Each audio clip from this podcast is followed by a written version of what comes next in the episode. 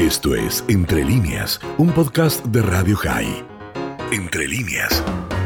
Hoy preparé un tema acerca de la soledad justamente en esas fiestas, em, porque uno se saluda y se reúne, pero hay gente que no. Y de eso quiero hablar hoy, porque justamente en estas fiestas eh, observé y escuché pacientes y, me hizo recordar eh, el tema este de la soledad, que si bien alguna vez eh, ya lo hablé y lo comenté, esta vez yo lo quería referir a cuando este sentimiento de soledad surge en determinadas fechas, como por ejemplo estas que pasaron.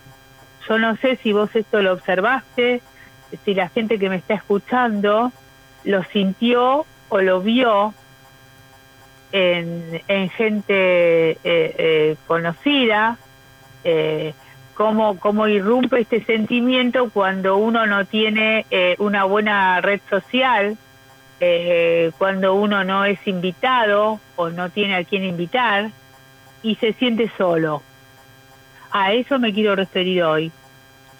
Eh, porque hay soledades que son deseadas y que eh, eh, es normal que alguien diga la verdad, no, no tengo ganas de interactuar y quiero estar solo y estoy bien, ¿no? Sí.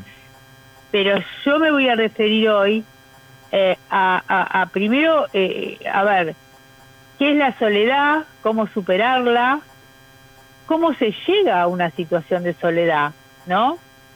Entonces, eh, porque eh, para eso tenemos intervenciones y está bueno que la gente lo sepa, que se puede esto eh, aliviar este sentimiento.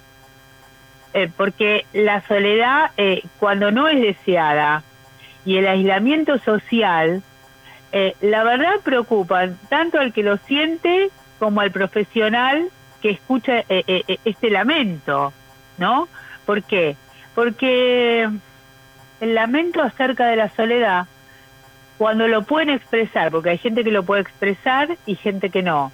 Entonces, este sentimiento de soledad trae consecuencias como depresión, como ansiedad y muchas otras, ¿no?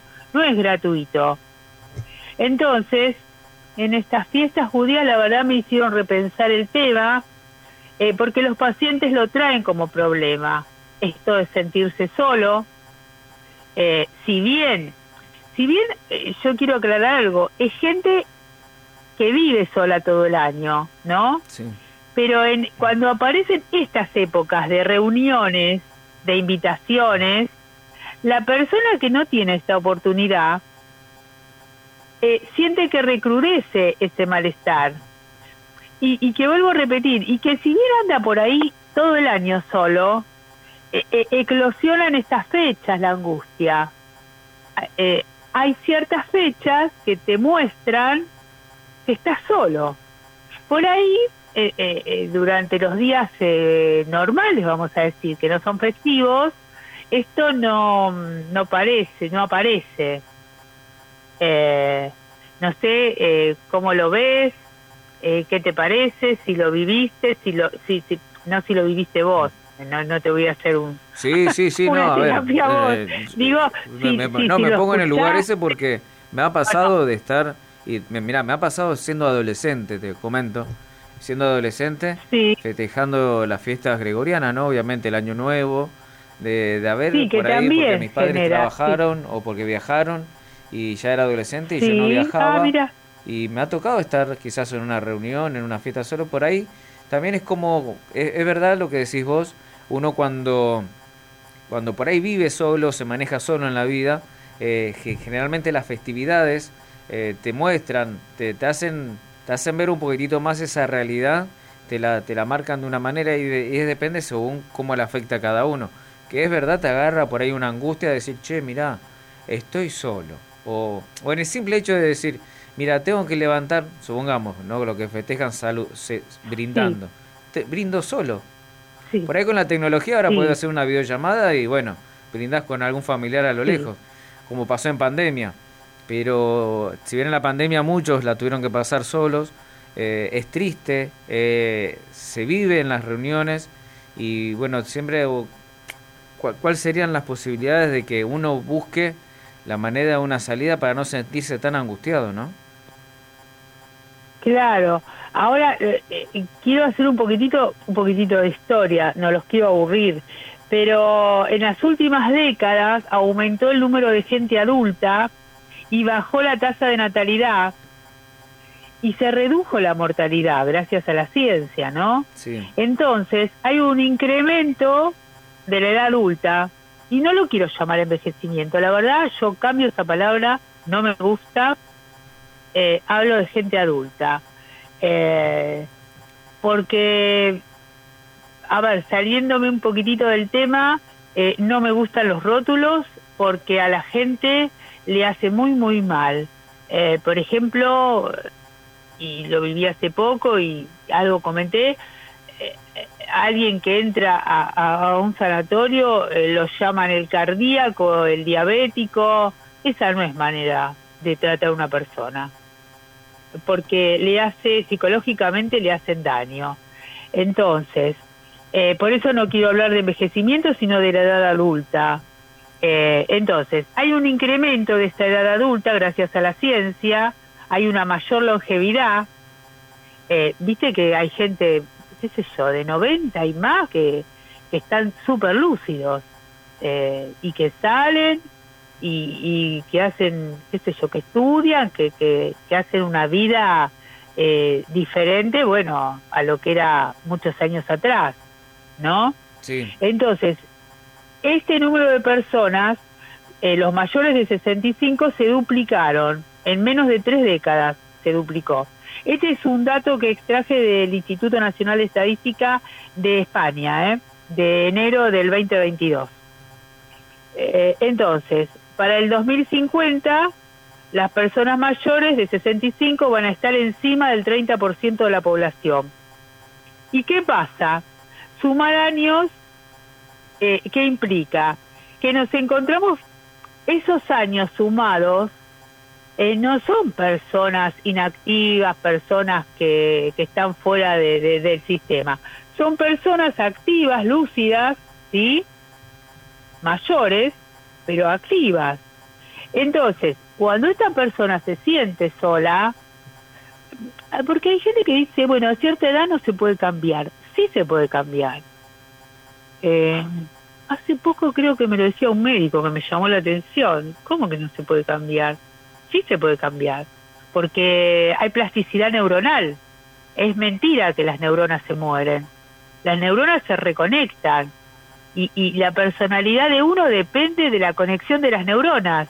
Y cuanto más actividad hacemos, más nos relacionamos, más conectividad neuronal hay. Es maravilloso esa parte. Eh, se recuperan hasta memorias. Y entonces, eh, por eso digo que cuando hay angustia con respecto a la soledad, no lo piensen como que ya está todo terminado porque tengo esta edad, cierta edad.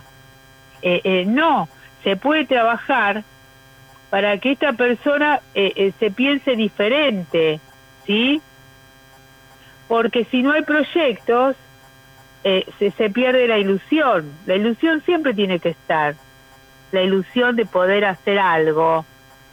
Y, y, ese poder hacer algo ayuda a pensarnos diferente, porque nos sentimos útiles, nos sentimos bien, felices, no totalmente felices, la vida, bueno, tiene subes, subas y bajas, ¿no? Entonces, eh, eh, hay que retomar la ilusión de una vida saludable para estas personas que se sienten solas. Entonces, por eso es importante incluirlas, sugerirles participar más en lo social.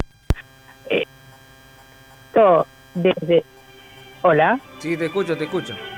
Se escucha bien, ¿eh? Bueno, entonces, eh, uno lo que busca es promover la salud y prevenir esa sensación de soledad. Sí. Eh, ya que hoy focalizamos en soledad, ¿no? Eh, eh, porque la soledad realmente cuando no se la siente como algo bueno es una mala compañera. No, no. Silvia, bueno. Ya te digo, para los que no están bien con eso. Para los que están bien, está perfecto. Claro. No, no hay nada para decir. No vamos a obligar a una persona que se siente bien a que esté con más gente. Eh, hay todo tipo de personalidades. Sí, e, este caso es para las personas que, que quizás piensan que están bien, pero se dan cuenta en un momento que tienen esa necesidad o esa por ahí dependencia de alguna manera de encontrarse en un vínculo social eh, en, esto, en estos momentos, como decís vos, eh, en estos momentos que hay festividades, en estos momentos que necesitan un abrazo, un cariño, alguien que te diga, una vez una, una, persona, por ahí cuando uno está pasando esos momentos malos, te dice, a vos te dan una tacita de té y ya te compran. Pero porque son cosas que a veces el ser humano necesita una palabra, que te digan, buen día, qué bien que estás, eh, gracias por venir. Es tan importante, sí. Y, y, parece una pavada, pero no lo es. Eh, un llamado, un llamado telefónico, un llamado cuando cuando alguien está mal, de repente te cambia, te cambia el ánimo, pero totalmente. Eh, bueno, tiene toda una explicación neurocientífica, que bueno, no es el momento de darla, pero la persona eh, cambia. Y hablando de esto que decís, eh, me hiciste pensar que hay gente que no lo registra, que está mal, pero no registra porque está mal.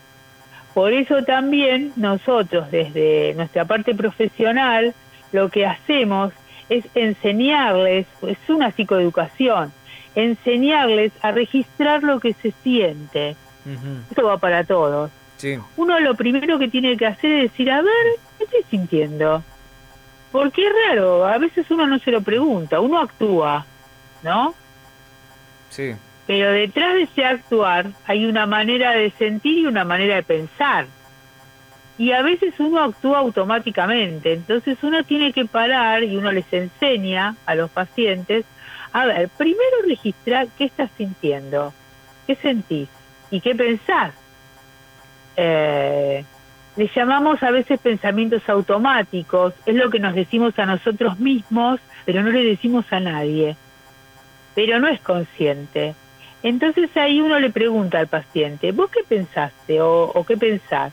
Y por ahí te dicen, y yo pienso que si no me invitan es porque no me quieren. Te doy un ejemplo, ¿no? Sí. Entonces no me quieren. Y entonces, siempre es un entonces, ¿no? Como un condicional. Y si entonces no me quieren, eh, no sirvo para nada o no soy querible. Y todo eso viene de, de un pensamiento distorsionado, porque por ahí esta persona no, no tiene las estrategias y los recursos de acercarse a otros. Se queda con la distancia de los demás, pero no, no, no sabe eh, cómo actuar o para ser invitado, para ser incluido, digamos, ¿no? Para incluirse. claro, y para no quedar como que se invita solo, por decir así. Eh, sí, para incluirse en un grupo, para incluirse eh, con más gente. Pero si uno no registra lo que siente, por ahí uno cree que no le hace falta. Mm. Eh, y sufre. ¿Y cuáles son los, los, puntos en que eh, vos como especialista en psicología te das cuenta que una persona tiene que prestar atención cuando realmente está pasando por esto, que, son signos en los cuales necesita por ahí una ayuda para empezar a, buscar una relación social con alguien para no sentirse de esa manera tan solo? ¿Cuáles son los signos que por ahí aparecen eh, de manera pronta? Sí, hay, nosotros usamos a veces cuestionarios y test, eh, evaluaciones eh, muy interesantes. Hay una, por ejemplo, yo ya, ya les conté alguna vez, pero la verdad es que es muy interesante porque a veces uno tiene la percepción de que está solo y no está solo. Y a veces uno tiene la percepción de que tiene un millón de amigos y no es así. Entonces, en ese cuestionario que indaga indaga, por ejemplo, cuántas veces por semana ves a un familiar o a un amigo, en con quién contás si necesitas algo. Y, y al final de ese, por ejemplo, cuestionario, vos te das cuenta de que esta persona se percibe sola pero no está, o se percibe que tiene muchos amigos, pero la verdad que al momento de necesitarlos no está. Entonces por eso uno dice que uno tiene que tener una red social que no sea ni tan grande ni tan pequeña. Porque si es pequeña, eh, no te pueden ayudar mucho. Y si es muy grande, eh, siempre piensa que otro te va a ayudar y por ahí no te ayudan, ¿no? Entonces, evaluar qué tipo de red social uno tiene, qué calidad de red social. ¿Se entiende eso? Sí. Sí, se entiende. Porque a veces uno no, no, no, sabe con quién cuenta, o a veces uno cree que cuenta con alguien que no cuenta. Bueno, eso a veces suele pasar cuando vivís por ahí en una casa, son varios, y, y mucha gente se dio cuenta por ahí en pandemia que, que pensás, eso generalmente pasa en las parejas que por ahí no hay la misma afinidad que había antes y vos decís, estoy con alguien pero me siento solo. Y, y esos son los, creo que son, creo, eso es una de las peores soledades a veces cuando hay gente alrededor y te sentís solo. Sí, claro, eso te muestra que no tenés la red social que te hace falta. O hoy que hoy en día que vivimos pendiente, por ejemplo, si bien por ahí no tanto las personas mayores, pero hoy los adolescentes que buscan en las redes sociales decir cuántos seguidores tengo. Ay, mira, tengo un montón de amigos, pero en realidad son amigos ficticios, son pocos los que se pueden llegar a ser palpables eh, y los que realmente están en el momento que uno necesita. Claro, porque ese es el punto, que estén cuando uno los necesita, como uno dice, en las malas y en las buenas, también para las alegrías. Claro. Para celebrar, como, como es el caso de, de, de, esta charla de hoy, que también uno necesita con quién celebrar. No todos, ya te vuelvo a decir.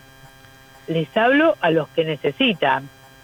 Y en el caso de que, de que, bueno, para, para ir más o menos redondeando, aquellos que necesiten eh, por ahí una contención, una ayuda, un consejo por ahí un poco más directo, ¿Dónde te pueden encontrar? Eh, bueno, en Instagram, Silvia Bagnenko. En Instagram me encuentran. En Instagram te buscan directamente, ponen Silvia Bagnenko y ahí te ubican. Sí, sí.